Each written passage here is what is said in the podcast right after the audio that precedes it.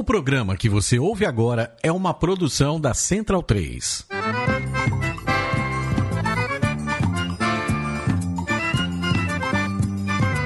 Começa agora com Gil Luiz Mendes, o seu podcast de futebol nordestino. É o Baião de Dois, aqui na Central 3. Habitão vai já pra sala que hoje tem Baião de Dois.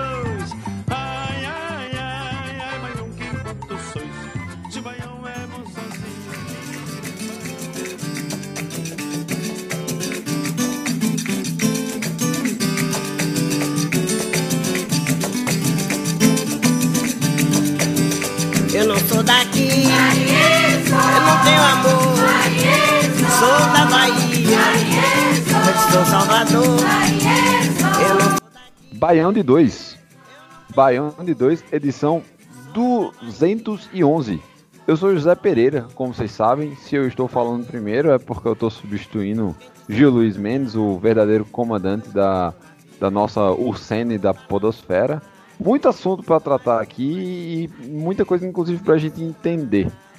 Primeiro eu tô com o meu discípulo do caos do Baião, o homem que tá doido para falar sobre um certo vice-campeonato invicto. Maurício Tagino, como é que você tá? Fala Pereira, fala convidados, Análise Mac. Tem um bebê chorando aqui, desculpem a audiência, mas desculpa a audiência não, foda-se, tem bebê em casa, tem que chorar mesmo. Eu tô aqui, né, velho? Tô pegando, matando e comendo, né? Um dia, um dia mata um leão, outro dia mata uma cobra e por aí vai. E tocando a vida e tentando ah, encontrar alguma forma de, de acompanhar o futebol sem assistir os jogos, né? Inclusive, eu tô até, tenho até uma proposta aqui, né, baseada no uma proposta para acompanhar o, o futebol. Quem quiser siga, né, já que o futebol é um grande é um grande alifoot agora, né, um grande um championship manager, né? Então, para mudar esses paradigmas, ao invés de acompanhar campeonatos, o negócio é acompanhar o cinturão do futebol nordestino. Como é que funciona? O Ceará ganhou o Nordestão, do, o Covidão, pegou o cinturão do, do futebol nordestino. Jogou com o Sport, perdeu, pronto, o Sport é o dono do cinturão e até o jogo contra o próximo nordestino era o dono do cinturão do futebol pernambucano e por aí vai até o final dos tempos, né? É isso aí. E que não falemos de Série A hoje. Um abraço. Eu vou adiantar que eu sou contra porque isso daí limita as divisões. E pra ir um pouco além do. Temos o primeiro convidado hoje, um dos colegas da Podosfera, do podcast Banho de Cuia. Eu tô falando de Smack Neto. Tudo bom, Smack? Seja bem-vindo ao Banho de Dois. Tudo jóia, Zé, Maurício, Ananda. Obrigado pelo convite aí para participar do podcast que eu já escuto há muito tempo. É, serve de inspiração para o podcast que eu faço. E vamos falar um pouquinho aí do futebol nordestino e falar desse rolo, né, dessa confusão que está estabelecida com esse pseudo protocolo que a CBF instaurou para os clubes participarem do Brasileirão. Smack, só uma dúvida. Aqui no banho de dois a gente não fica, né, em cima do muro. Posso falar que a gente tá tendo uma invasão alvi rubra aqui no, entre os convidados, já que o Imperatriz também tem, tem a cor vermelha como predominante? Tá liberado, tá liberado. Sou torcedor regatiano. E vamos lá sofrer um pouquinho com o time do Marcelo Cabo esse ano, né? mais uma vez. Show de bola. E a nossa última convidada, que como já foi é, dito aqui, ela está sendo muito requisitada na, na internet ultimamente, porque ela é setorista do, do Imperatriz. Estou falando de Ananda Portilho. Tudo bom, Ananda? Seja muito bem-vinda aqui no Baião de Dois também. Oi, José, oi, Smack, oi, Maurício. Pois é, eu tô até assustada com tanta requisição, muita gente procurando, querendo informação. Infelizmente, por uma situação muito negativa, né, que foi a contaminação em massa aí do clube, cancelamento de jogo, irresponsabilidade aí de gestão, federação, CBF, enfim, é bem como o Smack falou mesmo, né? Tudo por causa desse pseudo protocolo aí da CBF, desse retorno do futebol aí um tanto controverso, para não dizer muito controverso. Mas é um prazer estar aqui para falar um pouco do Imperatriz. É um assunto que eu adoro falar, adoro futebol e adoro falar do Imperatriz, principalmente nesse momento que a gente está passando por uma situação tão delicada no clube, né, que envolve uma série de coisas que eu acho que vai ter assunto para falar horas e horas aqui, a gente não vai conseguir abranger tudo. Maravilha. É, a gente vai agora passar para os destaques do programa.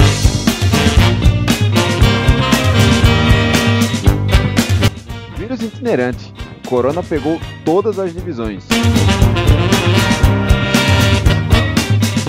No campo e na bola. Saiba os resultados nos nordestinos. Um campeão inédito, um tri tricolor e regatas triunfantes. Clássico dos maiorais amanhã, confiança quase lá e o maranhense encaminhado.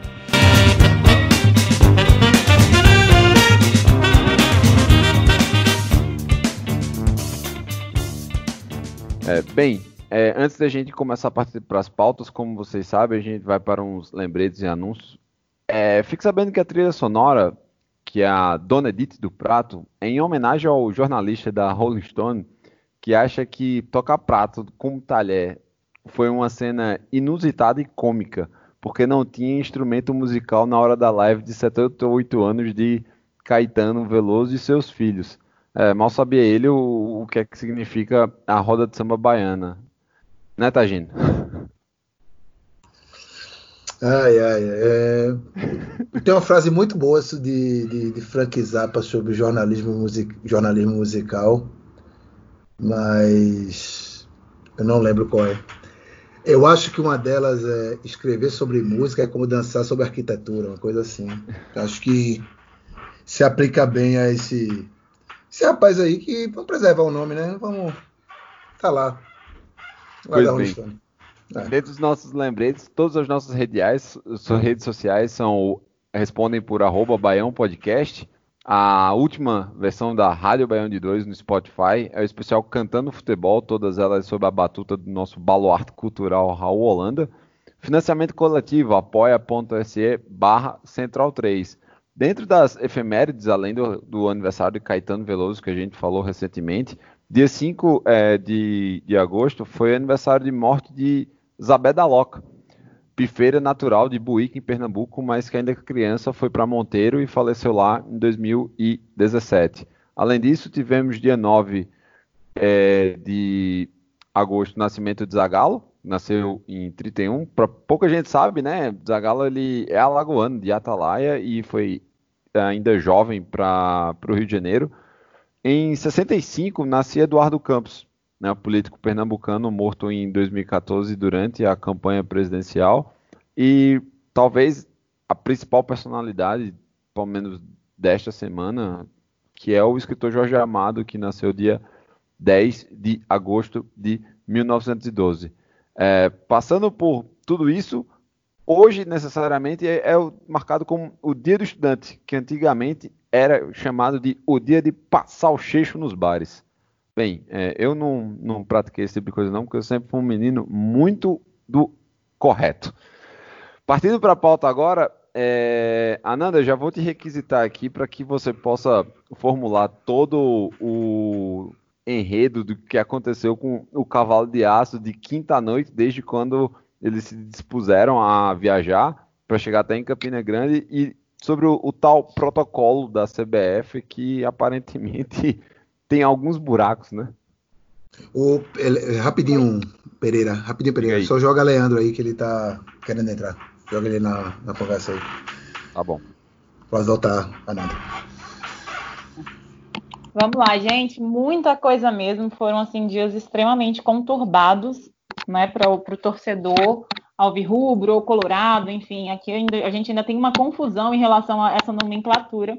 Mas para o torcedor cavalino foram dias extremamente conturbados. Essa questão de logística de viagem, para muita gente assustou, mas para a gente é uma coisa bem comum. Nunca vi a Imperatriz fazer uma viagem aí para qualquer lugar que seja para jogar futebol, com que tenha conseguido chegar no destino com menos de 24 horas, por exemplo, porque a, a logística do time é horrível, não tem recurso. Quando tem patrocínio, por exemplo, da CBF, aqui na cidade, a Gol deixou a cidade já tem uns anos. Então, assim, sempre precisa procurar aeroportos próximos, Agora, com a pandemia, o aeroporto mais próximo, que é o de Marabá, está fechado. Então, o outro aeroporto mais próximo que tinha gol e voo disponível era Belém, e eles fizeram, então, começaram uma saga aí na quinta-feira à noite. Agora, é importante a gente lembrar que eles só foram testados para a Covid na quinta-feira de manhã. E a gente sabe que demora pelo menos 24 horas para sair resultado aí do teste PCR, né, que é um teste mais específico e que é o teste exigido de fato no protocolo tanto da CBF quanto da Federação Maranhense de Futebol. Falando de toda essa odisseia aí do Imperatriz rumo a Campina Grande, eles começam então na quinta-feira à noite, pegam um ônibus daqui de Imperatriz, vão até Belém, em Belém pegam um voo em direção a João Pessoa, fizeram uma conexão em Guarulhos ainda, e quando chegaram em João Pessoa, ainda tiveram que pegar ônibus para Campina Grande. Então, a viagem começou na quinta-feira à noite, eles só chegaram a Campina Grande no sábado, duas horas da tarde. Sim, pouco mais de 24 horas antes do, antes do jogo. E até então os resultados não tinham saído, né? Eu acho que o erro começa daí, você fazer uma viagem tão longa e desgastante sem ter resultados aí de, de testes da Covid, e aí eu acho que é uma responsabilidade que tem que ser compartilhada pelo clube e pela CBF, né? Porque a gente tem um protocolo falho aí, mas a gente também precisa de uma gestão responsável aí que entenda que é preciso é preciso ter o mínimo de garantia antes de sair para disputar uma partida tão longe. Gente, aqui também tem cachorro latindo, porque esse tempo de isolamento social é assim, cachorro só late na hora que a gente está ocupado. Mas olha só. E aí chegaram lá em Campina Grande, né, no sábado, é, ainda fizeram um treino regenerativo, todo mundo no hotel, todo mundo junto. Quando é, já na, no período da noite, aí eu fiquei sabendo que os resultados foram liberados, mas nem o Imperatriz tinha recebido ainda. Então, assim, a informação mesmo de que o Imperatriz não iria jogar, o próprio time só soube quando já estava assim tudo encaminhado. Inclusive, todo o material do clube já estava no estádio Amigão, estava tudo arrumado. O clube fez vários stories, assim, mostrando, sabe, vestiário. Eu estou rindo aqui, mas é quase uma risada de desespero mostrando vestiário, mostrando equipamento e tudo. E aí recebem a notícia que 12 dos 19 que viajaram estavam infectados com coronavírus. E aí ganhou repercussão nacional, claro, porque uma delegação com 19 pessoas, que acaba aí 12 sendo contaminados e ainda suspeita que outros tivessem se contaminado durante essa viagem, outras pessoas que tiveram contato com o clube, né, porque passaram por três aeroportos, passaram por hotéis, sim, tiveram contatos em restaurante, então tiveram contato com muita gente, entre eles ali no momento da refeição, tirando máscara, colocando máscara, e aí é, gerou toda essa situação, o cancelamento do jogo contra o 13, e aí só deu uma esquentada num clima de instabilidade que já vinha cercando o clube, porque agora a gente está vivendo uma época de terceirização do departamento de futebol. Então, o Imperatriz acaba lá testando 12 atletas, né? Passa por um novo teste, testa mais do, duas pessoas, um da comissão técnica e outro atleta, e aí começa a grande questão: o que fazer a partir daí? Que eu acho que, que além do, do problema do, do protocolo, do, desse protocolo de antes, né? Esse pré-protocolo aí da CBF antes das partidas ser falho, a gente também tem uma falha gigantesca no pós. Porque é óbvio que se um, um, time testa 12 jogadores ou testa um jogador, enfim, qualquer pessoa com Covid, é óbvio que vai, afetar, que vai afetar a partida. É óbvio que não pode entrar em campo, não pode ter contato com outras pessoas. Mas e o pós? As, as autoridades de saúde recomendam que seja feito isolamento imediato. E aí o que, que clube e CBF decidiram? Mandar os 14 infectados de ônibus, numa viagem extremamente desgastante, de volta para o Maranhão. Os outros saudáveis, que passaram por testes já depois de toda essa confusão, vieram de avião, né? Vieram um pouco mais confortável, mas lembrando que eles fizeram testes sorológicos, a gente sabe que existe uma discussão sobre a quantidade de, de falsos negativos, né, nos testes sorológicos. Então, assim, ainda havia uma possibilidade das outras pessoas estarem também infectadas e todo esse clima de instabilidade. O que, o que era o mais acertado a fazer, na minha opinião, era manter o isolamento em Campina Grande para evitar que esses atletas tivessem o desgaste de uma viagem é, com a saúde já debilitada e também para evitar de contaminar qualquer pessoa que fosse, inclusive o motorista do ônibus, né? Muita gente não se questionou quem foi que trouxe o Imperatriz, mas era um ônibus fretado, o motorista provavelmente estava saudável e foi colocado em risco. Então, assim, por enquanto, esse é o cenário que a gente tem em relação à Covid. Eles chegaram aqui na, ontem à noite e na madrugada de hoje também. E aí a nova gestão fez o quê? isolou todo mundo que está infectado na casa do atleta, que é um local alugado para eles morarem, porque aqui não tem CT também, e levou o restante do pessoal que teoricamente está saudável para um hotel. E aí todos eles vão passar por novos testes aí para ver se esse vírus é de onde de onde que está partindo, né? Está tendo essa disseminação aí, já que chegaram nove jogadores na última semana também. Enfim, uma série de questões aí no Imperatriz que pode ter contribuído. E mais que isso, pode ter afetado outros clubes maranhenses. Maranhenses, desculpa. O Pinheiro, por exemplo, ia jogar hoje, com, aliás, na quarta, desculpa.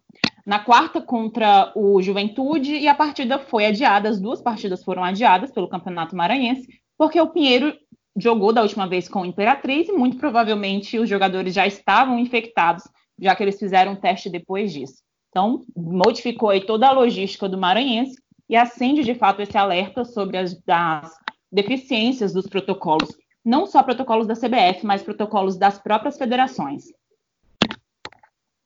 É, bem, um resumo bem completo, não vou falar excelente, porque é uma situação que está longe de demonstrar é, tal status, mas é, já vou, antes de abrir para perguntas, vou falar que Leandro Barros ele entrou aqui na conversa, atrasado, ao melhor estilo Patropi, e vou, vou deixar vocês, tipo, quiserem perguntar alguma coisa específica para Ananda, é, até porque no, no fim desse tópico vamos entrar um pouco na parte da, das mudanças em relação à gestão do futebol, como você já falou que foi terceirizado. Tá, já tem alguma questão? Não, eu acho que o, o panorama que a Nanda deu aí da, da situação lá no Maranhão foi bem completo, né? Assim, é, mais didático impossível, né? Que mostra a sequência de essa coisa não, não, o balaio de erros e de responsabilidade mesmo, né? Que é, tá dominando essa retomada do, do, do, do futebol. Acho que foi sensacional, assim, não, não tem o que acrescentar, né? Talvez o que, o, o que tenhamos a acrescentar é com o Mark aí sobre o, o incidente de hoje, né? De hoje à tarde lá do, do rival do time dele, né? do, do, do, CSA que não entrou, não, vai, não entrou em campo porque não tinha jogador suficiente. Todos é, contaminados. O Smack daqui a pouco vai dar um, um, parecer geral também sobre a situação em Alagoas. É, mas acho que, que é isso aí. É, o, o Maranhão é só um, um dos retratos do, dessa tragédia anunciada que é a retomada do futebol em meio a uma pandemia fora de controle, né? Léo, é já te chamando aqui é, para conversa, tu hoje cedo postaste a, a nota que a CBF falou, é, tratando do, das mudanças é, em cima do, do protocolo. Tu desse uma lida, o que foi que você achou em cima daquilo? Opa, boa noite, boa noite a todo mundo que está aqui participando do podcast. É, eu, pela primeira vez eu cheguei no momento patropi, mas não foi culpa minha, tá? É, eu fui induzido ao erro, porque, quer dizer, estava marcado para um determinado horário e começaram antes para me sacanear, só pode, mas tudo bem, vamos lá. É, Pereira, é o seguinte, eu. O, o documento da CBF, ele basicamente ele faz algumas modificações, mas não são modificações substanciais, tá? Ele apenas faz uma uma troca ali na questão do, do prazo, que ainda continua muito ruim, os prazos de entrega de 24 horas para os. Estou até abrindo aqui o site novamente. Uh, e é, ele ainda continua é 24 sem. 24 horas para mandante e 12 horas para visitante. Exatamente, 24 horas para mandante, 12 horas para visitante, certo? É, ba basicamente, assim, acho que o, o seu resumo sobre, é, disso, nesse caso, na, no domingo, eu acho que foi perfeito, porque continua sendo protocolos que são utilizados para garantir os jogos, e não protocolos que são utilizados para garantir perfeito. A saúde dos, dos profissionais perfeito. envolvidos, a perfeito. saúde de todos os atletas, enfim. Até porque a gente sabe que se tiver protocolo para proteger a saúde, é, o futebol ele não estaria acontecendo, porque não tem condições de proteger a saúde com é, milhares de atletas cortando o Brasil por uh, em ônibus, em avião, uma série de coisas, né? Então, é, o, protocolo, o protocolo da CBF e outra modificação substancial que ele fez é que os clubes podem é, buscar laboratórios é, locais que sejam que laboratórios que tenham certificado para que eles possam fazer os testes ali de Covid para tentar agilizar mais e outra garantia é que uh, mais testes vão ser liberados porque existia ali uma quantidade pequena de, de profissionais que estavam sendo testados, né? Então eles liberaram uma capacidade maior de testes, mas assim é, continua sendo a, a, a, a, princípio aquela mesma ideia de protocolo que nós sempre tivemos, de uma ideia de produzir uma sensação de novo normal, uma sensação de que é possível sair de casa, é possível trabalhar convivendo com a pandemia, quando na verdade ainda não é. Né? E a prova disso é o que está acontecendo. Uh, muito muitos problemas já estavam acontecendo nos campeonatos estaduais. É, no Maranhão teve o Juventude do Maranhão, a gente tratou aqui no programa, que já teve muita, mais do que um time inteiro que foi que testou positivo, né? E a realidade ela continua. Acontece que agora nós estamos tratando de campeonato nacional e é, di, diferente de, de estaduais, você não tem como esconder um estadual ou outro, uh, como, como, você faz com o estadual. Você não tem como esconder os casos nacionais, né, do, do, dos campeonatos nacionais. O estadual ainda se aconteceu com um campeonato, vamos supor, ah, casos no campeonato baiano, casos no campeonato maranhense, casos ali no campeonato do Mato Grosso. De uma certa forma, você ainda consegue esconder isso na imprensa nacional, né? Mas é, dentro de um campeonato nacional, isso já começa a ficar mais difícil. Então, isso que a gente está vendo é somente um reflexo daquilo que a gente já vinha alertando, que o futebol não deveria voltar. Perfeito. É, Smack, eu já vou trazer para a conversa. Vou fazer diferentemente do, das condições logísticas que nós temos. Vou fazer uma ponte aérea direto aí para Maceió. Conta aí um pouco que foi que a gente ficou sabendo da situação do CSA, em que a gente já teve oito jogadores que tinham sido acusados é, na rodada contra o Guarani, no primeiro jogo contra o Guarani no sábado, e hoje uma divulgação de mais uma leva de jogadores. Exatamente. É, vamos tentar fazer uma digressão aqui na história, porque ela, eu imagino que seja um pouco maior que isso, né? A gente teve um encerramento de campeonato alagoano bastante corrido, muito por pressão dos clubes CSA e CRB, para não correr o risco de chocar com datas da Série B, né? Então, o Campeonato Alagoano teve jogo de dois em dois dias, é, um negócio bem corrido. E aí, o que é que aconteceu? É, na última segunda-feira, na segunda-feira da semana passada, houveram as semifinais do Campeonato Alagoano. CSA enfrentou o Murici e o CRB enfrentou o Asa. É, na quarta já aconteceu a grande final, né? Jogo único, CRB venceu, foi campeão. E os dois times teriam jogos é, no sábado pela Série B.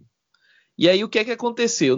Nesses testes que a CBF realizou na última quinta-feira da semana passada, o CSA teve nove jogadores é, diagnosticados com Covid. E aí foi aquele labafero, ninguém sabe se cancela, se vai, se volta.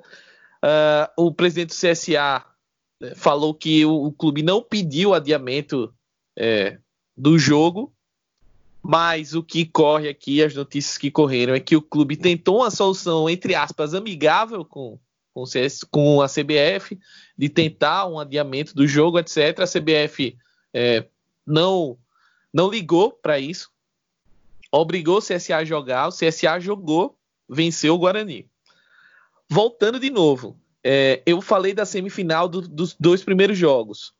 É, os clubes foram testados antes dessa semifinal, os quatro clubes. Só que para a final de quarta-feira não houve teste.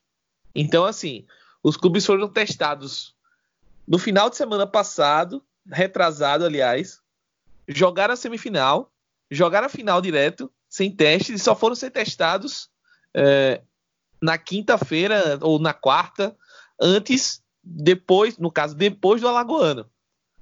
já pensando na Série B, os testes do protocolo da CBF. Então, é, o que é que acontece? O CRB viajou para Caxias, fez os testes, os resultados dos testes saíram. O CRB estreou contra o Juventude é, e não não acusou nada. A delegação do CRB viajou e jogou contra o Juventude, acabou perdendo, voltou para Maceió. E aí, os testes que foram feitos após essa primeira rodada da Série B, hoje saíram o resultado, hoje no início da tarde. E o CSA teve mais nove jogadores confirmados, ou seja, 18 atletas do CSA no total com Covid.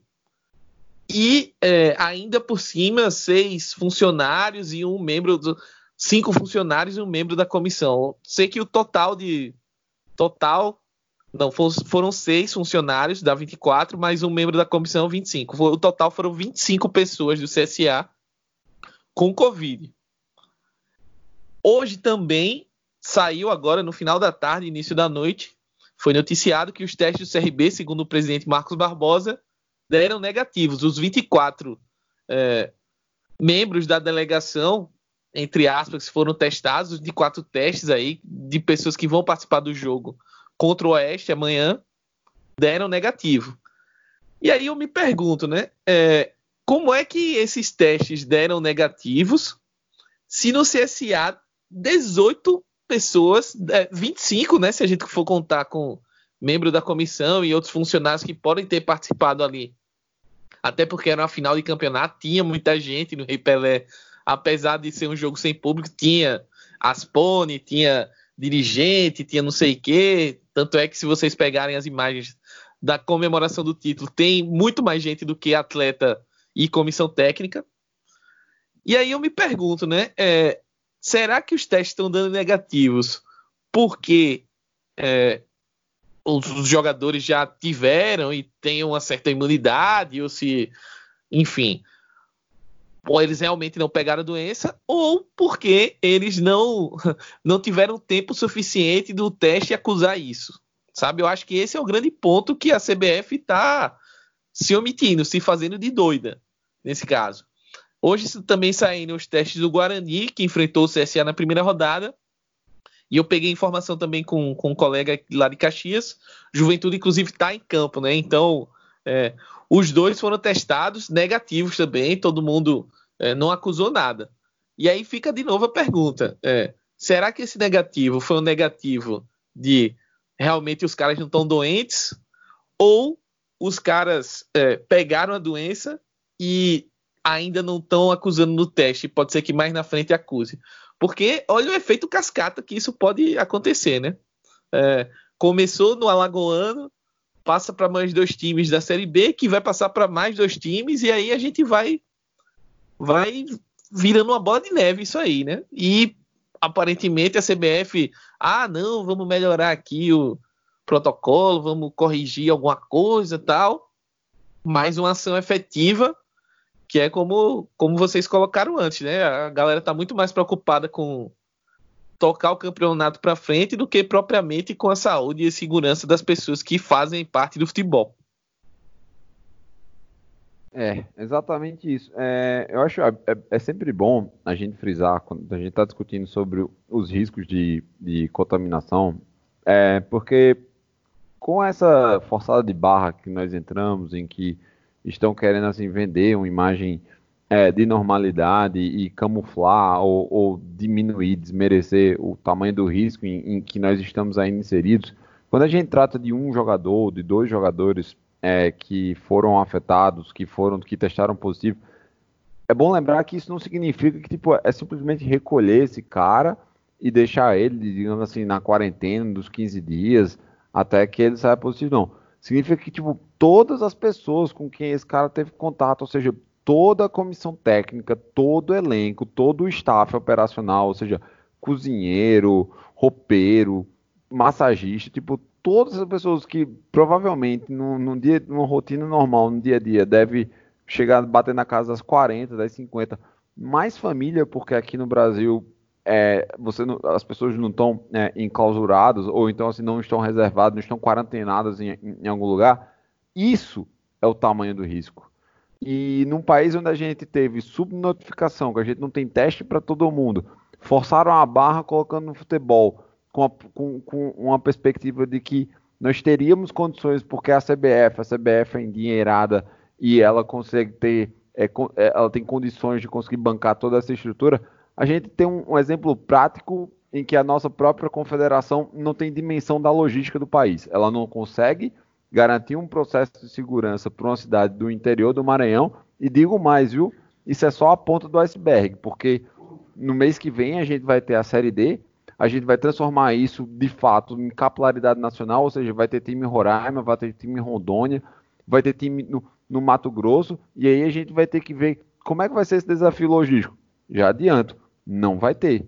A gente vai ter uma série de complicações sanitárias, uma série de complicações médicas, quiçá a gente pode ter alguma espécie de, de óbito, torcer para que isso não aconteça, mas talvez seja a única forma de comunicação para a gente resolver algumas, alguns tipos de dilemas de organização de futebol, como infelizmente aconteceu com o zagueiro Serginho em 2004 e as questões, e as questões dos desfibriladores.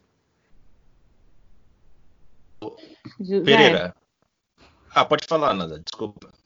É que eu só queria pontuar dois comentários, né? Uma foi na fala do Leandro, que eu acho que ele foi assim extremamente feliz quando ele disse que essa volta do futebol nunca foi sobre, aliás, os protocolos nunca, nunca foram sobre garantir a saúde das pessoas envolvidas nisso, mas de fato de garantir o retorno de uma atividade esportiva que gera um, um, retorno e um volume econômico absurdo ao país, né? E aí entre os clubes e etc. E outro ponto, né, na, na fala do Smack, ele detalhou o alagoano, e aí cai naquilo que eu disse sobre a responsabilidade não ser só do CBF, apesar de agora estarmos no Brasileirão. De fato, o Leandro colocou que os estaduais é mais fácil, né, de você esconder a informação. Por exemplo, o Imperatriz, quando fez o primeiro teste para voltar a treinar, fez teste sorológico, quando o protocolo da FMF exigia que fossem feitos testes PCR e que esses testes é, fossem apresentados quatro dias antes do começo das atividades. O que, que o Imperatriz, e não só a Imperatriz, mas todos os clubes maranhenses fizeram? Testes sorológicos, fez ali o teste rápido, deu negativo, joga para treinar.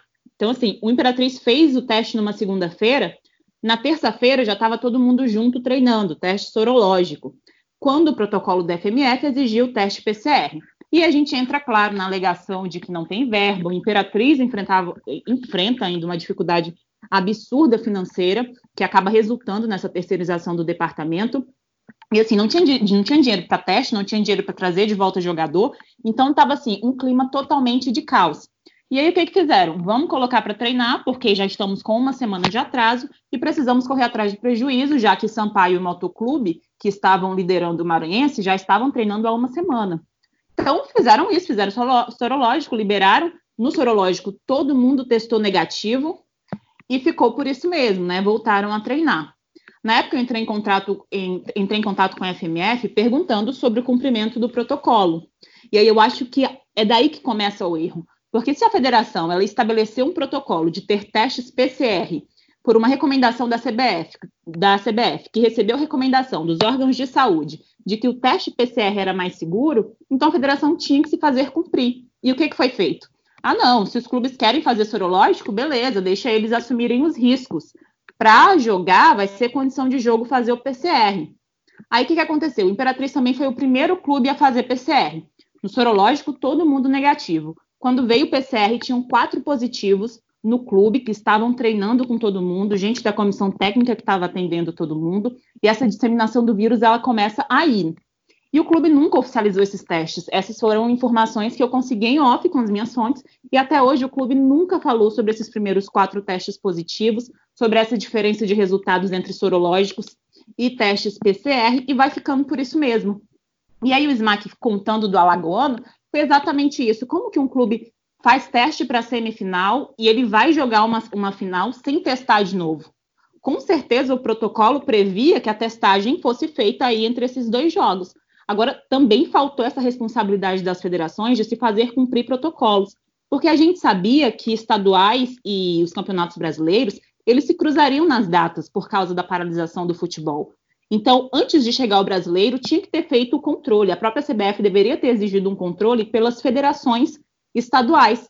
e talvez, muito talvez, a gente não tivesse um problema tão grande. Porque, como, como vocês mesmos citaram aí a questão do juventude, o teste que apontou a maioria dos jogadores do juventude com Covid foram testes sorológicos. Isso quer dizer que dos, dos, dos resultados falsos, né? Falso não, desculpa, negativo que deram, pode ser também que tivessem resultados falsos e aí resultou na contaminação do clube. O clube ficou duas semanas parado antes de voltar ao treino, teve que isolar tudo, teve que isolar CT. Então, assim, é uma sucessão de erros que começa na, na retomada dos campeonatos estaduais, sem nenhuma estrutura também, e segue para o campeonato brasileiro com esse protocolo da CBF, que é um protocolo faz de conta.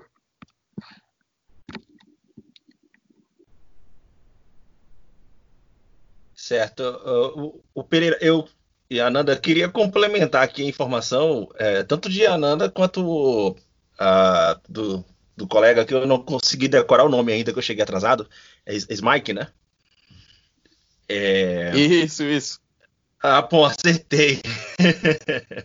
é, a repórter Lívia Laranjeira, ela trouxe umas informações sobre os testes do Guarani, os testes do, justamente do time que enfrentou o CSA e como as coisas foram se foram procedendo após o, os jogos, né? Após o jogo. O jogo ele aconteceu no sábado. Os testes do time do Guarani, assim, já todo mundo já sabia que existia uma possibilidade de muito mais jogadores do CSA estarem infectados. Os testes do time do Guarani aconteceram no domingo de manhã e todos os testes deram negativos. Agora, eu quero saber qual é o, o, posto de saúde, qual é o hospital, qual é o médico que a gente vai e que a gente fala assim: olha, eu tive contato com alguém com Covid ontem, eu posso fazer o teste hoje? Nenhum lugar está autorizando o teste no dia seguinte após um dia de contato. Você tem que ter um prazo, tem que ter uma manifestação de sintomas e tal. Então, assim, é, são protocolos que eles estabeleceram e coisas que só estão acontecendo no futebol. O Guarani vai entrar em campo hoje, após entrar em campo contra o CSA, e com os testes que deram negativo um dia após jogar, jogar contra o CSA. Então, assim, é, é esse o campeonato brasileiro que a gente vai enxergar daqui para frente, né? Então, são, são coisas que não têm a mínima condição. O treinador do Figueirense hoje testou positivo. Figueirense entra em campo hoje contra o Vitória agora à noite. E aí, será que esse cara, ele, na viagem que ele fez de volta lá de Cuiabá para é, do, lá do, do Mato Grosso para para Santa Catarina, ele não estava no avião com os outros jogadores, ele não treinou, não, é, não, não, existiu nenhum tipo de contato, né?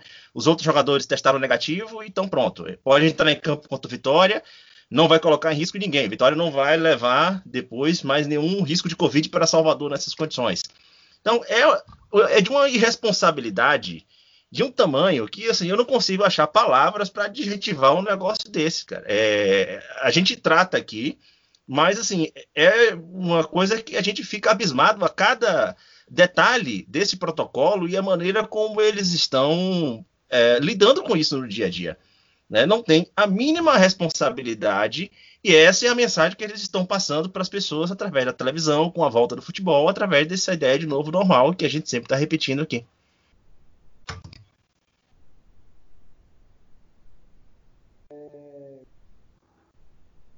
Perfeito. Como a gente já está com 38 minutos aí de programa, vamos entrar um pouco agora na, na parte do, do campo e bola. É, começando da Série A, porque eu tenho certeza que Tagino vai querer falar um pouco do que aconteceu lá em, em Fortaleza, né, Taja? Lá, lá, lá, em Fortaleza, o, o, que aconteceu foi a volta do, do Ceará, do Recife, né, sem o cinturão do Nordeste. Né? O cinturão do Nordeste está de posse do esporte agora, né? vai botar em vai botar em disputa no dia 10 de setembro, já chequei aqui, contra o Fortaleza, lá em Fortaleza. Se até lá ainda houver campeonato. E assim, a única coisa que a gente pode analisar, o que a gente pode tirar dessa rodada, do pouco que eu vi, né? Eu vi melhores momentos do Esporte Ceará, vi uns pedacinhos do Flamengo e Atlético, é que a gente vai olhar resultado tabela e artilharia. Não tem nada além disso para olhar assim. É, como eu falei lá no começo, que virou um L-Foot ou um manager. É isso, você não precisa ver o jogo, você não precisa é, despender sua atenção e seu precioso tempo assistindo jogos do futebol profissional brasileiro nesse período da pandemia. Deixe passar, o resultado vai aparecer para você via WhatsApp ou nos aplicativos aí de placar, ou depois você vai lá no YouTube e olha VT ou compacto ou só os gols, porque é, é, é, é na verdade um, um grande vazio, sabe? Assistir jogos de, de, jogos de futebol profissional brasileiro ou até internacional mesmo é um grande exercício de um exercício de sei lá de tristeza mesmo, sabe? Não não era para estar tá acontecendo é, a, a, a de, as, derrotas, as eventuais derrotas você não chora por elas, a não ser que você perca um campeonato sem perder um jogo, né? A Lucia Cruz. E a vitória, bicho, é, é só mais uma coisa, é só, sabe? Enfim, não. É, é, é, muito vazio, sabe? A verdade é essa, é muito vazio, é triste mesmo. Mas o cinturão do Nordeste do esporte nesse momento. É isso. É, antes de a gente voltar para a Série B, é só falar que também teve o jogo entre Fortaleza e Atlético Paranaense. Atlético. Isso, em que o, o CAP ganhou de, de 2 a 0 em Fortaleza, mas o, o, grande destaque dessa partida foi a não transmissão dela por veículos oficiais brasileiros, graças à maravilha que é a MP do, do Bolsonaro, a MP do, Bolsonaro. Flamengo, né? A MP, do Flamengo, aí, como ela tem ser. Como a MP-Pengo. MP-Pengo. É, e aí, mas aí, vamos aproveitar já que a gente tem um representante, um representante do Maranhão e um representante do estado da Bahia, já que ele gosta muito de falar sobre o Vitória. É, Ananda, como é que foi, como é que foi o, o tratamento aí sobre a derrota do Sampaio Corrêa para na estreia pro, pro Vitória na, no sábado? Eu vi o jogo, achei um jogo bem horrível, mas no, no segundo tempo o Sampaio ainda deu um, um respingo ali, só que achei o time bem fraco, viu? É, eu nem gosto de entrar muito aí no assunto Sampaio Correia, porque, assim, eu sou torcedora do Imperatriz, né? Então muita gente confunde, às vezes, quando eu falo alguma coisinha do Sampaio. Mas realmente, o time do Sampaio não é um time ainda nível Série B, né? É um time que tá sofrendo, tá jogando agora com juventude, acabou de fazer um pênalti e foi convertido em gol. Então, assim, é, é, extremamente complicado, né? A gente, aqui no Maranhão, a gente já sabia das dificuldades do Sampaio, e já se falava sobre é, não ser um time ainda pronto para a Série B.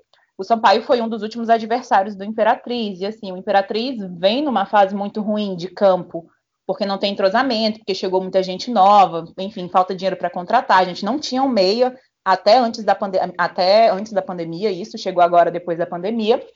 Então, assim, o que a gente viu em campo de Sampaio Imperatriz já entregou que não é um clube que nesse momento é competitivo para a Série B. E o Imperatriz também jogou contra o Vitória, que, pela, antes da pandemia, né, pela Copa do Brasil, e foi eliminado. Foi um jogo até assim, bastante pegado e etc.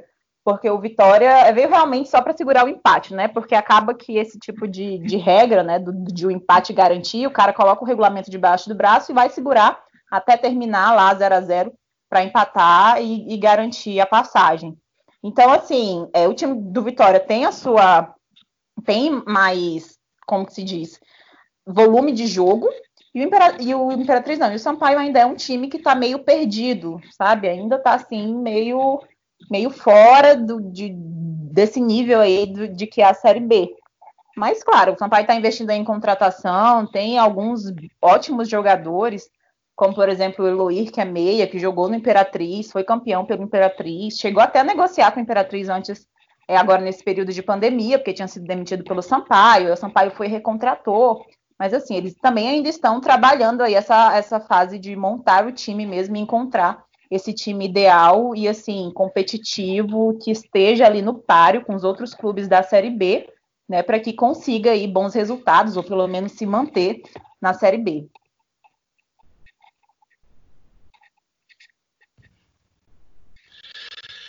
Eu queria dizer que primeiro, é, é, é ainda bem que o microfone estava no mudo aqui, porque quando a Nanda falou assim, ó, oh, eu não gosto muito de falar do Sampaio não, porque meu time aqui é outro, é de outra cidade, né? Não é lá da, da capital. Eu soltei fogos aqui. Achei sensacional isso, valeu, Ananda. Mas a realidade, cara, é que o, o Vitória, a gente sabe, a gente acompanha o, o Vitória, eu até mais do que, o, que eu gostaria, né? é, por obrigações baiônicas, deixo isso muito bem claro. Mas o Vitória, ele tem jogado desde o final do ano passado. A, a limitação do elenco dele faz com que ele jogue por uma bola, faz com que ele jogue é, com Carleto tentando um gol e depois ele vai se retrancar e seja o que Deus quiser. Né? Se der certo, deu mais um gol, vai sair, tudo bem. O Vitória é a única proposta de jogo que ele tem. Na maioria das partidas da reta final ano passado deu certo com o Geninho. Esse ano não começou muito bem, acabou dando certo somente no clássico, tanto é que foi eliminado da, da Copa do Brasil logo, é, ou desculpa, da Copa do Nordeste logo, né? E se repetiu de novo agora né, nesse jogo. Foi, eu vi os lances do jogo depois. Cara, um jogo horrível, horrível. O Vitória ainda não tem time, mas ele tem Thiago Carleto que fez um gol de pênalti, né? Mas ele, Thiago Carleto é um cara que qualquer momento ele pode desequilibrar uma partida numa bola parada e é em cima disso que o Vitória joga. Não tem outra outra realidade. Cada jogo do Vitória que a gente assistir, a gente vai assistir essa realidade aí. Gostaria de deixar bem claro que Carleto ele, ele é uma arma de gol para os dois times, né? Tanto na bola parada para o Vitória quanto para o resto do jogo para o adversário, porque o, o, cara é uma avenida, assim, ele não dá combate nenhum, ele erra muito passe, tipo, ele realmente pega bem na bola, finaliza bem, mas em todos os outros fundamentos ele é uma calamidade. Horrível. É. Seguindo, já, já colocando e trazendo. Pode falar, Nanda. Não, eu ia dizer que é bem isso que o Leandro falou mesmo, foi exatamente o que eu percebi aqui. Só que eu não, como eu não gosto de falar muito dos times que eu não acompanho de perto, mas foi essa percepção que eu tive também, sabe? É, é, o jogo é esse. É ali tentar sorte numa bola e depois segurar mesmo para continuar. E aí, assim como, como o Sampaio, o Vitória também vai enfrentar dificuldade aí nessa Série B, porque tem alguns times que estão com um elenco melhor, tem um entrosamento melhor. Enfim, é a realidade, né? Não dá para negar isso. Não fica acanhar nada, não fica acanhado em falar sobre o que você não sabe, não, porque se isso fosse regra aqui no Baião, ninguém falava nada. Ô Snack, já vou te trazer aí de volta para falar sobre os times é, alagoanos, já que os dois jogaram e dessa vez tiveram resultados opostos. E a gente teve um, um dado bem interessante sobre posse de bola aí no, no jogo do CSA, né? Pois é. é o, jogo do CSA foi, foi uma loucura, né? Porque o CSA, é, com um time esfacelado, vindo de um jogo final desgastante, onde o time é, correu muito, com o time titular para tentar buscar o título, acabou sendo derrotado. E conseguiu um gol ali rapidamente, na jogada ensaiada ali do, do Eduardo Batista. E o segundo tempo, o Guarani é, foi praticamente um ataque contra a defesa, né? O Guarani em cima, o CSA segurando de todas as maneiras. É, segurou até o final, tanto que o Eduardo Batista deu aquela vibrada ali, parecia que tinha ganho uma, uma Copa do Mundo é, no, no final do jogo. E é até compreensível, né? Agora a gente descobriu que o, o time do CSA jogou com nove caras que estavam doentes estavam com Covid, eles entraram em campo contra o Guarani e é, venceram o jogo. Então, assim, você tem um elenco dizimado aí, com nove. Já tinham saído nove caras e não puderam entrar no jogo, né? E aí você tem que modificar o time. O, o CSA jogou com meia defesa é, reserva, é, o, o, atacante era um cara que não estava jogando, tanto ressuscitaram, né? O Diego Maurício não estava nem pegando relação, muitas vezes ele começou jogando. É, teve jogador que entrou e saiu no segundo tempo para poder retrancar mais, a casa, fechar a casinha. Enfim, foi uma, uma odisseia ali do CSA, mas conseguiu o resultado e, e diante das condições é o que dava para fazer. E falando do CRB um pouquinho, eu acho que o CRB sentiu o, o físico também. Foi um time que mudou também por conta da final do Alagoano. Foi, foi sem quatro titulares já para Caxias do Sul. Os caras nem viajaram, deu uma. É, ainda perdeu o Páscoa logo no começo, e aí depender do atleta Xandão é muito complicado. Xandão entregando na zaga do CRB é, um, é quase uma instituição já. Xandão entregando no time do Marcelo Cabo, na verdade, né? Desde a época do CSA já é uma instituição. Ele só transportou para o CRB isso. E acabou fazendo pênalti, falhando no, no primeiro gol. O, o Diego Torres vacilou na saída de bola, o CRB tomou a virada Teve aquele garfo que a gente sabe que normalmente acontece quando um time do Nordeste vai é, jogar contra o time do Sul. Te, teve aquela cota ali, um pênalti que não deram para o CRB. Mas no final das contas, é, o resultado foi justo, não tem muito o que lamentar, não. CRB, pelo que não jogou, acho que mereceu perder.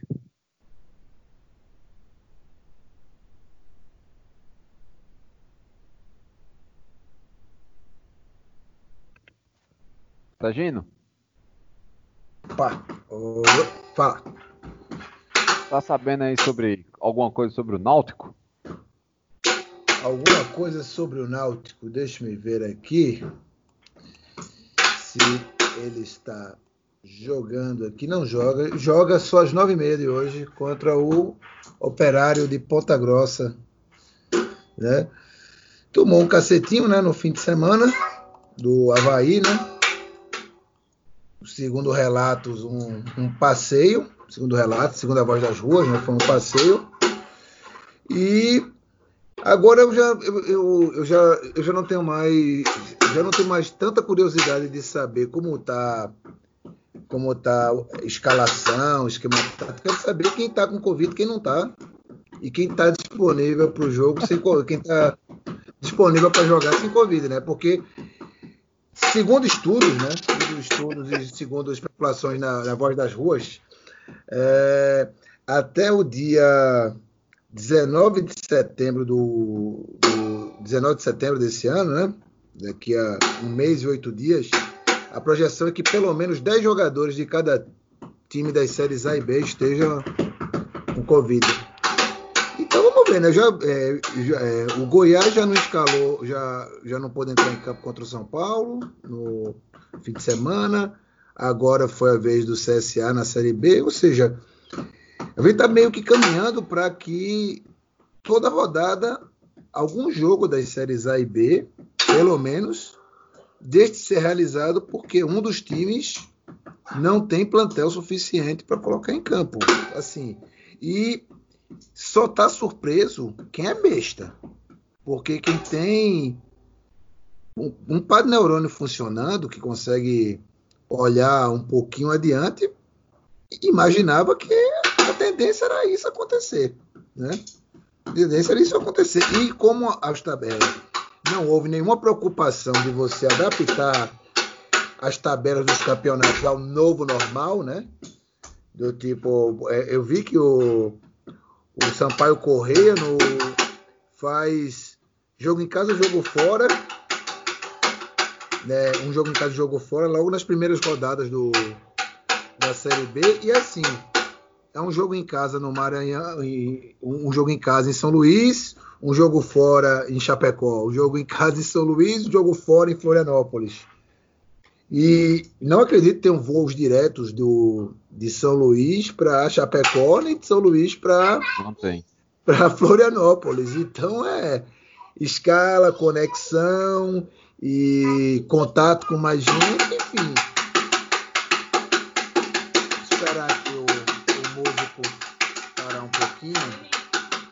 Né? Parabéns. É... E Leme é nossa trilha sonora, cara. Leme na bateria. Não, ele usa um violão de brinquedo como bateria. Ah, já, tá, já começou, começou a casar aqui. É. Alguém fala aí, eu retorno com esse acalmar. Isso é vida real, viu, gente? Maravilhoso. É real, tá? Ô, gente, só, só uma informação. Só uma informação, tá? É, acabei de ver aqui o repórter do Rômulo Alcoforado. Alcoforado, isso. Alcoforado, lá do GE de Pernambuco. O Náutico agora não vai jogar com dois, sem dois jogadores, William Simões e Thiago. É, resultado Covid positivo. Então não, não vão jogar o jogo que Targino mencionou agora. Estão fora da partida por quem Covid. São, Saiu o resultado. Quem são os dois? Os dois jogadores, repete aí, por favor. William Simões e Thiago. Eu vou só conferir aqui a escalação do jogo de sábado para saber se eles jogaram, porque se é, aqui, o Náutico jogou com Jefferson, Herédia, Carlão, Camutanga, William Simões, Aldinei, Lucas Paulo Lima depois, Javan Vagninho, Jorge Henrique Jean Carlos. É, é, o William Simões jogou. Jogou sábado. Testou hoje. É, pode... saiu o resultado agora, né? Ou pelo menos foi comunicado ah, agora que eles não iriam jogar por isso. É, exato. Então, é, já, já, Cadê a transparência nisso aí, né? A gente não sabe quando esse teste foi feito. Pelo como o jogo foi, são três dias, é possível que ele estivesse, digamos, transmitindo o vírus no, no, no último sábado, né? Ah, certamente, e, velho. Certamente. Então, ó, e lateral esquerdo é uma é uma posição que permite que você não tenha contato com outros jogadores, né? Só que ao contrário. Exato. Então, Praticamente corre o campo todo. Exato, né? Nem todo mundo é Paulo Henrique Ganso, né? Que pode ter a Covid que for, fica no canto dele ali, a natureza marca mesmo, né? Ninguém precisa chegar junto porque o vento já vai marcar, então deixa Tem a quieto. bolha Mas, dele ali, né? Tem a é. bolha dele, né? Então é, não, não são todos os times que podem contar com isso, né? Tá? Ô, Tarja, é. Tarja você falou de calendário aí, uh, do calendário maluco que não foi adequado ao novo normal. A única explicação, fora essas a, a, irresponsabilidade que a gente naturalmente já trata aqui, né? Mas ele, o, o calendário nosso, ele, é, peraí que Leme tava, tava batendo aí, eu, eu, eu perdi a, a situação. É, o, o calendário, da maneira como eles, eles fizeram, certo? A gente está vendo toda semana, quer dizer, toda rodada já é a segunda, e a gente vai ver isso toda semana, jogos sendo adiados. A sensação que me passa é a seguinte: ó, vocês duvidam que a gente consegue piorar o calendário de jogos aqui no Brasil? Porque com pandemia a gente não se preocupa. Mas vocês duvidam que a gente consegue? A gente vai assistir, se esse futebol continuar, o pior calendário que já foi feito no Brasil nos últimos não sei quantos anos aí. Isso porque eu não quero entrar em assuntos de pandemia, porque todo mundo já sabe o que é que a gente pensa do futebol na pandemia. Tratando aqui só dos aspectos, aspectos técnicos do futebol, de calendário. É, eu já estou imaginando aqui, porque cada rodada tem um ou dois jogos que está sendo adiado. Isso vai dar uma confusão lá na frente, cara, que, sinceramente, ou eles dão essa reforma.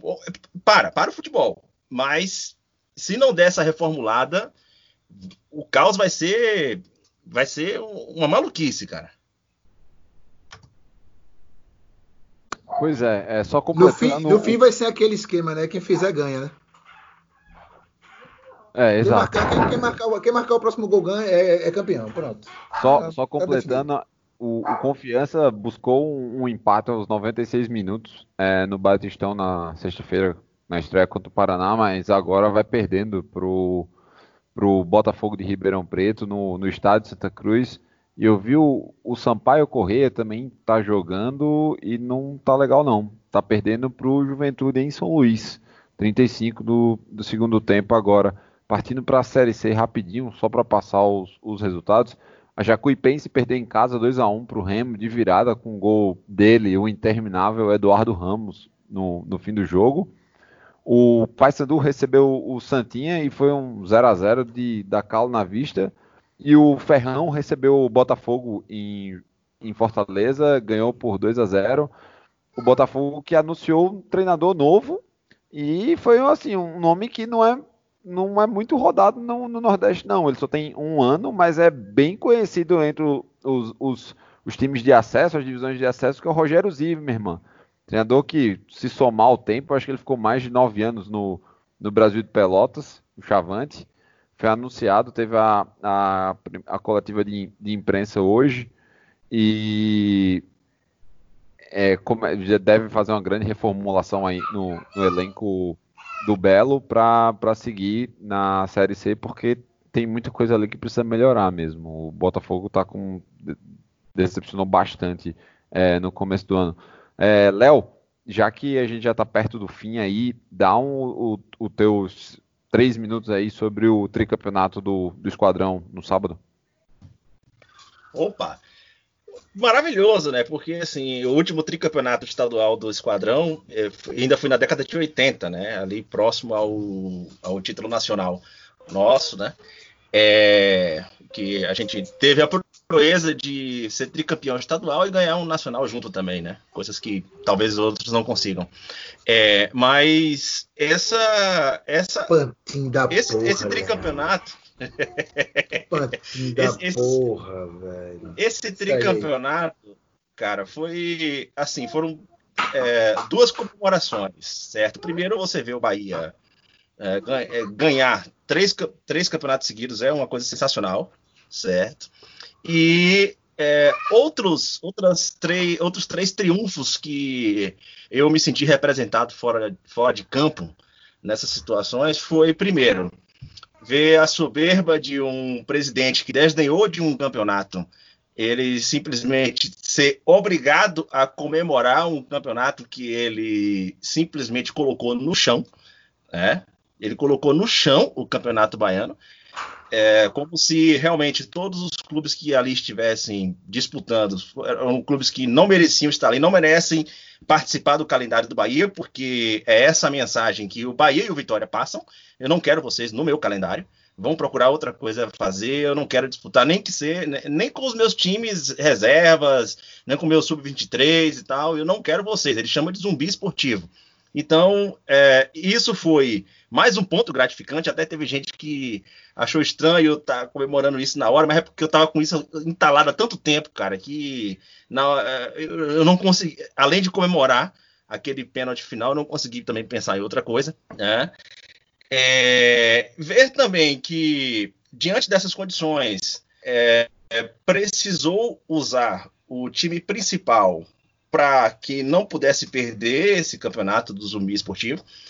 É, então, isso foi outra coisa realmente assim gratificante, né? Ver a, além da, da, da, palhaçada que é você ver o time ele não conseguir desenvolver um time titular, é o time que vai entrar para o brasileiro, e aí a gente entra na questão do parâmetro do Campeonato Baiano. Ele não é parâmetro para o time que vai entrar para o Campeonato Nacional. E o Bahia, mais uma vez, não jogou bem. O Bahia não fez muito bem as transições na defesa, é, não encaixou bem a marcação e continua com as falhas no ataque. Né? As, os mesmos problemas que a gente já vem discutindo aqui já há um bom tempo.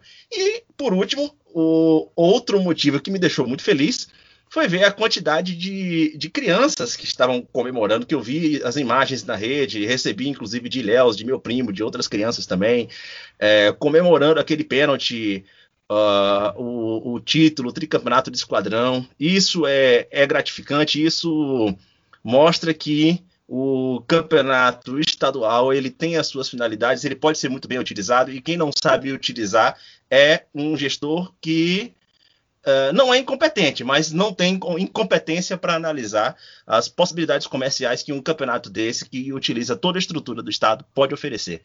É isso aí, Bahia tricampeão e bora Bahia, minha porra. Perfeito. É, só só o social, media do, só o social media do Bahia que não estava muito empolgado, né? É... Tudo bem. Social media não é torcedor. Só para deixar registrado mais uma vez, é, o Salgueiro foi o foi campeão. É, Pega, mate, come. Com, nos pênaltis contra o, o, Santa Cruz e foi o primeiro time não da capital a levar o caneco do, do estado do Pernambucano Acho que era o único time do, do, do, Nordeste que ainda não tinha isso acontecido. Eu fui checar. O estado do Nordeste que está do Brasil, que não teve não, não tinha um campeão do interior. Acho que foi o último estado do Brasil que nunca a ter um campeão do interior. Foi o... É uma boa pergunta, eu não vou ter a menor ideia de falar. Eu acho que sim, eu não, eu não vou cravar, mas numa leitura que eu fiz há muito tempo, o Pernambuco era esse estado. E, acho, e não duvido não, cara. Puxando aqui dos campeonatos, de cabeça dos campeonatos mais disputados, sei lá, Goiás teve campeão do interior, né? O Goiás, o. Tem os Itubiara da vida. Essas... É, exato, exato. Bem, é, o último assunto, só para encerrar mesmo, é, quarta-feira vai ter o, o primeiro jogo da amanhã, no caso, vai ter o primeiro jogo da final do Paraibano, é, vai ser os clássicos maiorais e aí acaba que numa coincidência os dois times voltam ou tem algum contato direto com o Imperatriz. O 13, porque seria o adversário do domingo, o jogo em que marcou toda essa confusão é, do, do, do, Covid e do, da, das falhas grotescas do protocolo da CBF. E do Campinense, que está numa situação idêntica ao Imperatriz, que é com o departamento de futebol completamente terceirizado, completamente terceirizado e com poucas informações transparentes. É, Ananda, quais foram as últimas novidades que nós tivemos sobre como vai ser essa gestão do, do futebol do Imperatriz e como é que a cidade recebeu o pedido de demissão de Paulinho Kobayashi? Pois é, José. A, assim, o torcedor ele vive um dilema, né? Porque de um lado você tem uma torcida que desde sempre se preocupou com a situação financeira do, do clube, que nunca foi uma situação financeira fácil, porque assim o Imperatriz tem muitas dívidas de outras gestões que estão sendo executadas agora, que resultou em bloqueio de bens de dirigentes. E assim, é, é um time que tem poucas receitas. E aí, o que é, essa situação ela é piorada por conta é, agora dessa terceirização do departamento de futebol. Porque em um primeiro momento, quando você ouve, ah, tem um grupo empresarial que quer colocar dinheiro no seu time. Parece uma coisa muito boa. Só que a gente precisa analisar criticamente, e aí, claro, como jornalista, eu não vou cometer irresponsabilidade de falar aqui sobre especulações, mas eu vou falar sobre as impressões que eu tenho diante das informações que eu tenho apurado, diante da, da última e única entrevista que o presidente do clube deu sobre esse assunto, que foi é, a uma rádio aqui local, foi a primeira vez que ele falou sobre o assunto.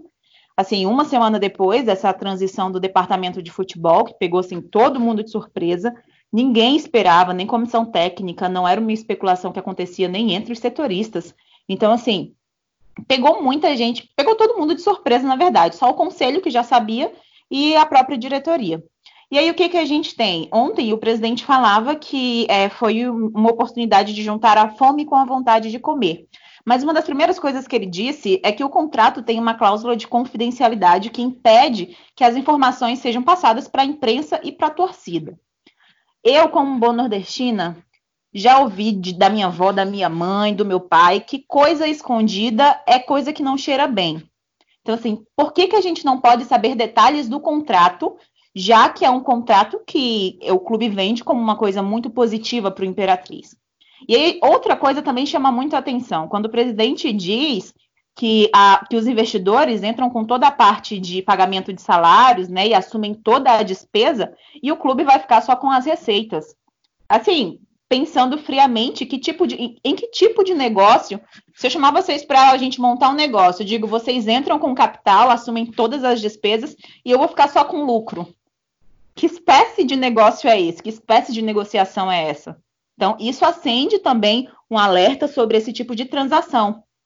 E aí o presidente revelou também que foi o clube que foi procurado por essa empresa, porque essa empresa viu as matérias que estavam sendo veiculadas no pós no pós-pandemia ainda não, porque a gente ainda está na pandemia, mas nesse retorno aí precipitado do futebol, porque realmente o Imperatriz não tinha data para voltar, porque não tinha dinheiro para trazer atleta de volta. Não tinha, assim, o básico do básico do básico. Tanto que o primeiro jogo que fez contra o Sampaio entrou sem goleiro reserva e com três pessoas no banco. Então, assim, a situação realmente era muito crítica. E aí aparece essa empresa, sabe, se vendendo como salvadora da, da pátria, vamos colocar dinheiro no clube, vamos assumir as despesas e vocês vão ficar só com as receitas do que vem por aí. Então, assim, são fatos extremamente questionáveis. Isso se a gente não observar, por exemplo, a chegada dos jogadores. A, vou dizer que 80%, que eu não fiz esse cálculo, mas 80% são jogadores que estavam no Sobradinho, do Distrito Federal, que era o clube administrado por, é, por esse mesmo grupo empresarial, só que com o nome de outra empresa. Não é a mesma JB Esportes que assumiu Imperatriz. E assim, tem essa questão dos jogadores, e agora o técnico que assumiu no lugar do Kobayashi é exatamente o técnico que estava no Sobradinho e que já tinha vindo como diretor técnico dessa nova equipe.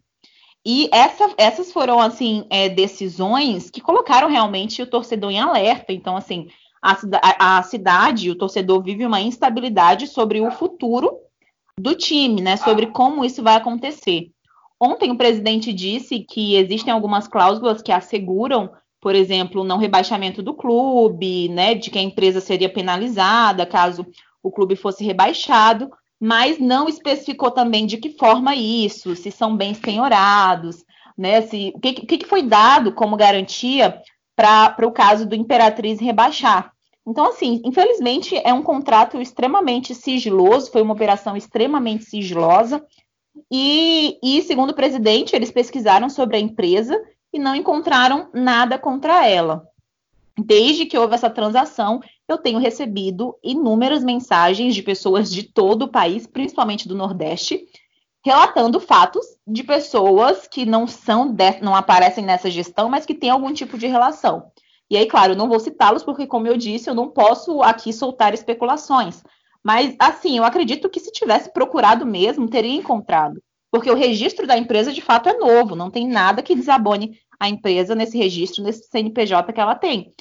Mas existem uma série de outros fatores, né? Inclusive nessa, nessa, nessa negociação milagrosa aí, que acendem sim um alerta sobre o que pode acontecer com a Imperatriz diante de uma transição feita é, como essa, e eu digo até precipitada, né? Porque foi uma transição aí que foi entre o, o retorno do futebol maranhense e até e o contrato já é retroativo aí de 1 de agosto, com validade de quatro anos, dá total autonomia para os novos gestores demitir, contratarem, negociarem atleta e etc.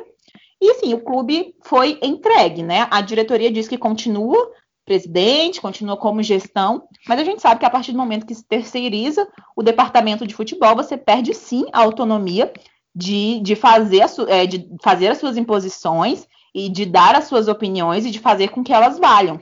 Porque a questão do, do, da demissão do Paulinho Kobayashi foi exatamente essa. Ele deixou muito claro no texto dele de despedida que ele tinha o próprio modo dele de conduzir o time. E aí esse fato bate exatamente com a chegada de nove atletas que o Kobayashi nunca teve contato e que não passaram pela aprovação dele. Então, assim, é uma série de coisas que deixam a gente nessa situação muito instável. E quando a gente observa também é, o que aconteceu com outros times que, é, que terceirizaram esse departamento de futebol, a gente fica triplamente preocupado, porque a gente tem medo que se repita aqui, né? Alguns, como o Figueirense, por exemplo, conseguiu se salvar antes de acontecer o pior, mas tem clubes que acabaram nessa história de terceirização. Então, realmente é preocupante, e eu vi realmente que o Campinense também está passando por essa mesma transição, mas aí eu já não tenho informações sobre como que isso está ocorrendo, se é tão nebuloso como é o que está ocorrendo no Imperatriz. Eu já adianto que então você tem. é, é, é, é, muito. É, definitivamente não é transparente. E, e aí é, a gente entende, assim, tipo, a questão dos, dos dirigentes de tentarem procurar soluções, porque as condições de fazer futebol nas cidades do interior do Nordeste e, e no nível de competição nacional são dificuldades enormes, assim, gigantescas mesmo, e você faz com o que pode, mas é, é uma situação muito parecida, é até meio chocante de perceber as coincidências. Bem, é, vamos encerrando aqui o programa de hoje. É, desde já eu já vou agradecer é, primeiro o Smack, que está há, há, um pouco mais de tempo sem, sem falar. Muito obrigado aqui por ter dado um pouco, ter contribuído com, com o Baiano de 2, principalmente a gente precisa de mais informações da Ed Maceió e aí ter um pouco é, mais de informações também do lado regatiano. Que é isso, Zé. Eu que agradeço o convite de participar do Baião. Como eu falei, é, é, um podcast que a gente se inspira, que eu particularmente escuto sempre, semanalmente. E no mais, fazer a propaganda aí, né? Chamar todo mundo para quem ainda não conhece, conhecer o Banho de Cuia. A gente está lá no Twitter também, arroba Banho de Cuia nos agregadores. Então, toda sexta-feira está saindo um novo episódio do Banho de Cuia. Pode procurar aí. E é isso. Vamos lá acompanhar e força para o futebol do Nordeste. Que não devia ter futebol no momento, mas é isso, né? É o que tem para hoje, pelo visto. Só vou falar como um bom raposeiro que não conte com um cheque do meu lado na sua conta, tá?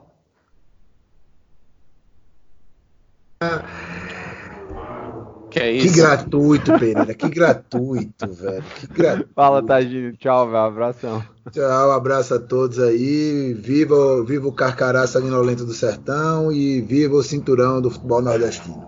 Abraço a todos. Léo, quando é o próximo jogo? Do Vitória ou do Bahia? Próximo jogo de quem interessa é amanhã, o, ba o Bahia pega o Coritiba já e deve ter já a volta de Gilberto, certo? O homem, o homem vai voltar. Mas, no mais, é isso aí. Um abraço a todo mundo. Valeu a galera que participou aí. E até a semana que vem ou a outra, ou quando o Bahia for campeão brasileiro.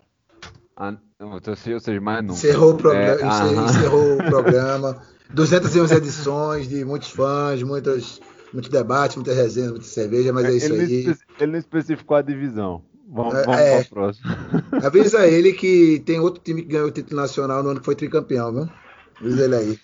É, Ananda, eu só tenho agradecer todo o conhecimento que você trouxe pra gente, toda a requisição que você teve é, nessas últimas 48 horas e você ter cedido aí um pouco mais de uma hora para contribuir aí conosco sinta-se em casa quando voltar. Espero poder convidá-la no momento em, em, que tipo o Cavaleado tenha ascendido de divisão ou tenha emendado em uma série de, de vitórias. A casa é sua, viu?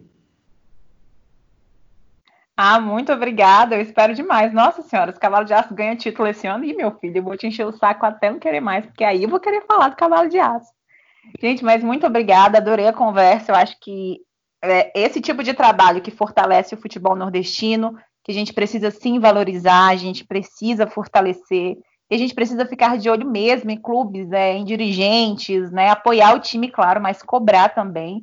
Eu ouvi muito isso aí nas últimas 48 horas, que foi esse, esse, essa época de mais polêmica, de que eu estava torcendo contra o time, porque eu tinha vários questionamentos em relação a esse contrato. E assim, quem me conhece sabe que essa é a maior mentira que existe, porque eu sou uma das torcedoras mais apaixonadas pelo cavalo de aço.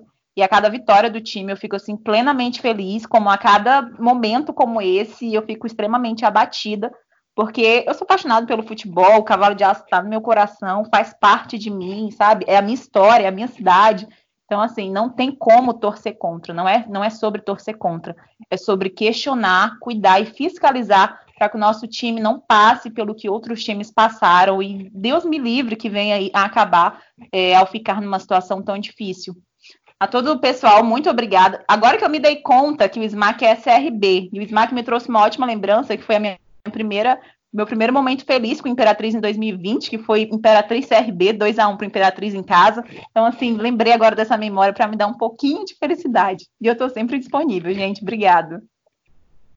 Que isso, você Valeu. tava falando que precisa de um meio campo, tem um muito bom no, no motoclube, viu? O Anselmo, cara, gosto muito dele, queria muito ele no Campinense. Fala aí, Smack, já que você foi mencionado.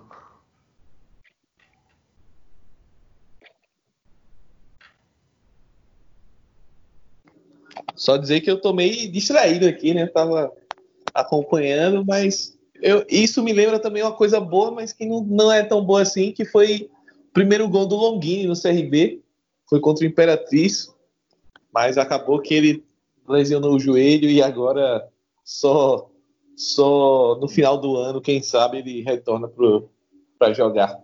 Longini, foi o meu craque da. Foi meu camisa 10 na, na Copa, na minha seleção da Copa Nordeste. Bem, é, esse foi o Baião de 2, 211. A gente espera tê-los vocês semana que vem. Então fica o tchau.